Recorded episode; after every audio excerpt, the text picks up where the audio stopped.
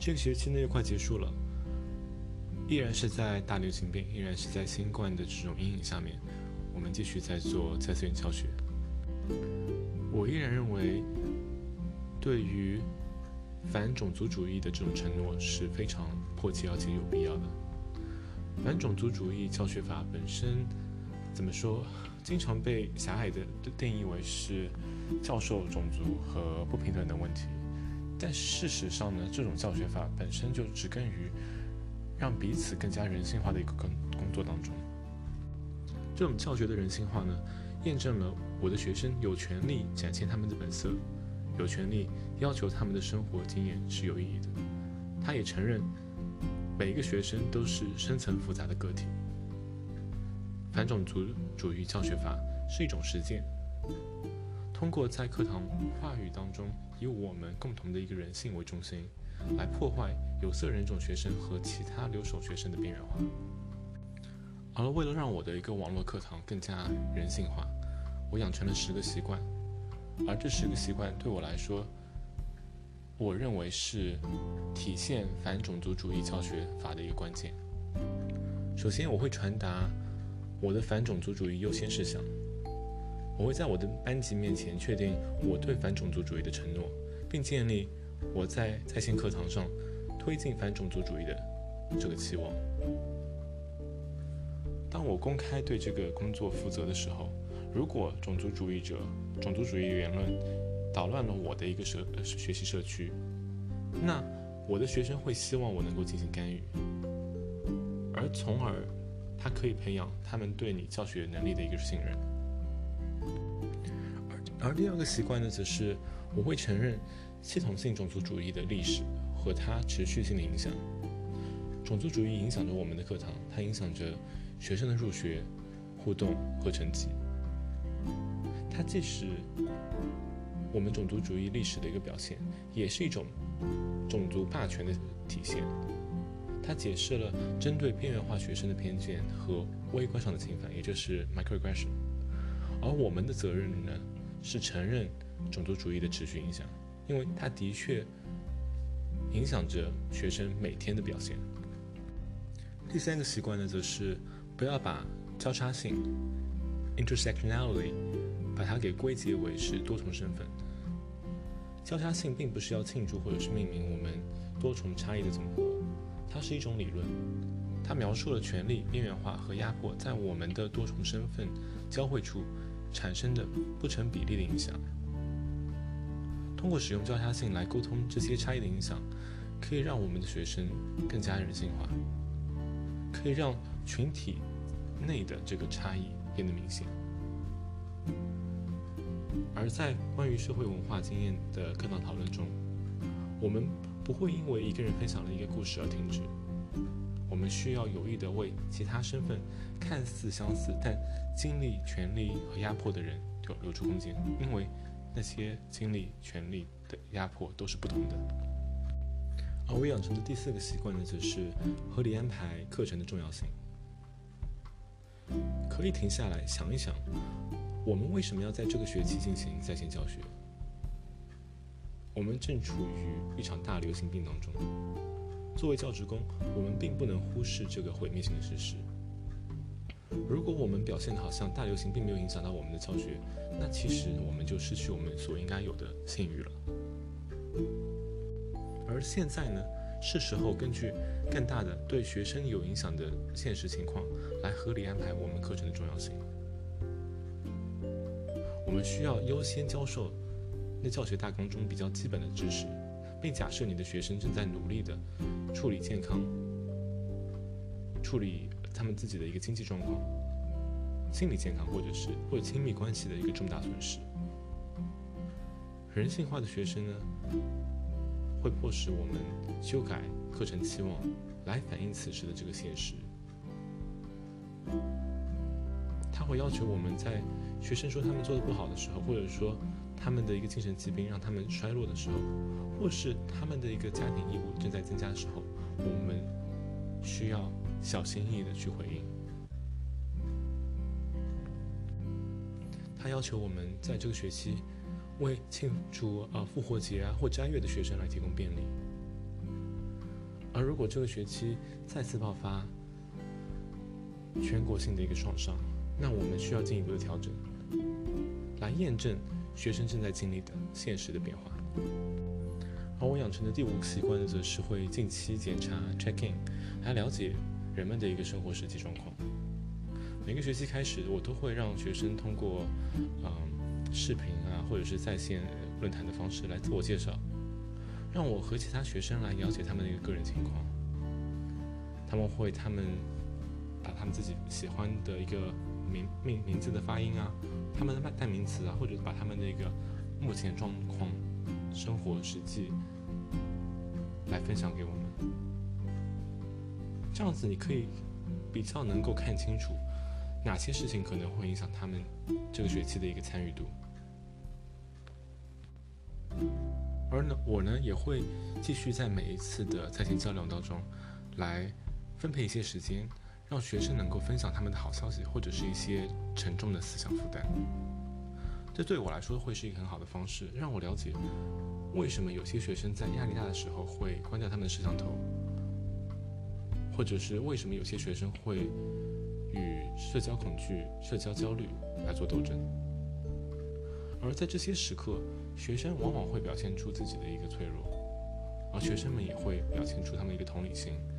从而分享他们自己的一个经历。而我需要做的是认真聆听。定时的去回访，然后用心去回应他们的问题。每天在教授这些学术知识的时之前，我都会先与学生对话，开始上课。这就是我们可以建立一个学习者的一个共同体的一个过程。第二个习惯呢，则是担任起学生参与的一个责任。在线教学具有挑战性，但在线学习更是如此。作为一个教育工作者，我们有责任去促进学生的一个参与度。我们必须要学会使用技术，对学生进行民意调查，来收集他们的一个反馈，促进合作。我会把我的学生分配到同一个小组，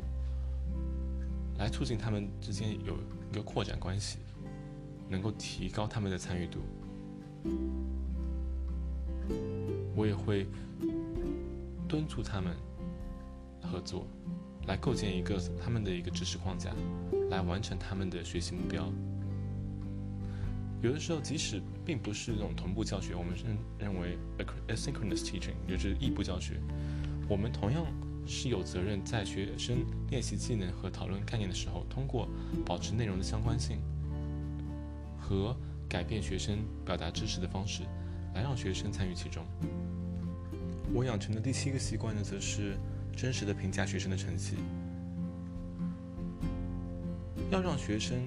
更加有人性化。那其实要求我们作为教职工，在课堂上能够验证学生知识的一个多种表现形式。在线评估学生的成绩，应该激发更更多的新的思考，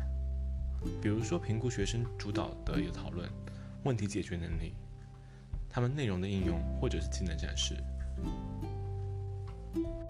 我在教学的时候呢。会在自己的课桌上放一个这个班级名册，一个 class roster。当学生发起新的想法，提供相关的一个例子，或者是提出反种族主义的问题的时候，我会用一些符号来记录下来，来促进学生的一个深度学习。而仅仅通过选择题考试，其实很难在网上在在线对学生进行一个真实的评估，因为我们会有对所谓作弊的一个。恐惧可能会过度了，但是呢，使用在线全景式的一个目光教学监控工具来缓解这样的恐惧，其实是不合适的。另外一个习惯呢，则是会举办嗯社区办公时间 （community office hour）。我并不愿意花费精力来建立单独的一个预约一个 appointment 来重复回答相同的一个课程问题。相反的，我喜欢举办社区办公时间，让我的学生一起在我的网上办公室与我见面。我可以在多个学生面前回答一次问题，而我在帮助一个学生回答其问题的时候，其他其他学生其实是会举一反三的，而我甚至会向一些其他的，呃，比如说同事啊，或者是以前的学生来开放我的一个社区办公时间，而他们呢也会回来指导现在学生学习课程材料。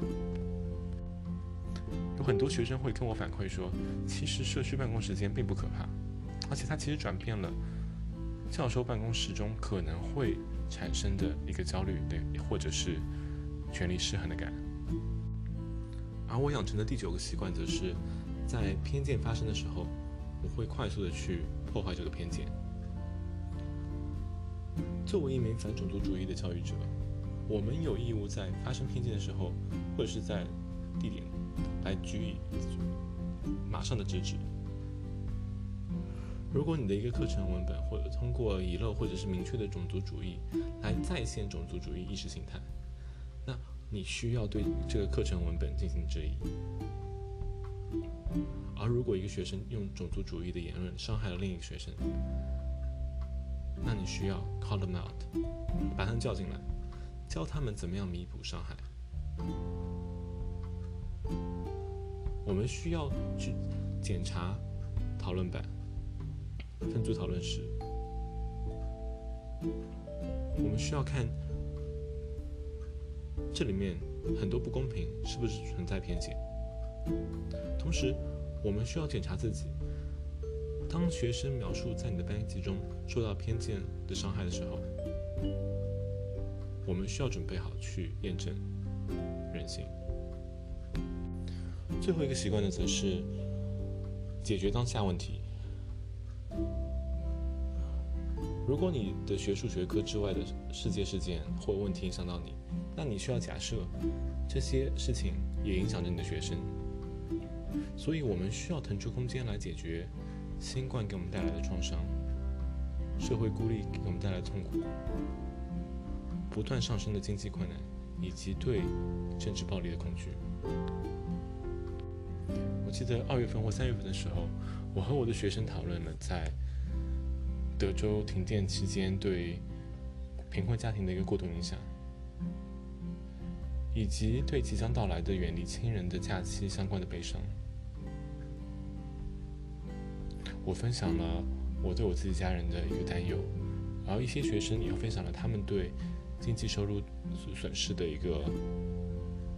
担忧。通过承认我们在课堂之外的一个复杂的生活经历，解决当下问题，可以使我自己和我的学生的人性成为中心。虽然没有人期望你为这个社会的不公正提供一个解决方案，但学生们其实会希望你承认并适当的回应他们所关心的问题。人性化的网络课堂是通过建立习惯来实现的。而这些习惯是经过一段时间的的实践和强强化的，所以，当你与其他人共同完成这样一个工作的时候，其实这项工作会变得比较容易。如果你也是一名教学者，那我会希望你向你所在机构的一个领导者寻求帮助。或者是寻寻找一些志同道合的同事，让他们和你一起把人性化放在首先的一个位置，优先的位置。我们的这个世界，我们这个国家，或者是我们这个社会，是需要反种族主义的教学法的。而我们的学生其实也正在期待着我们在网上能够培养这样的一种承诺。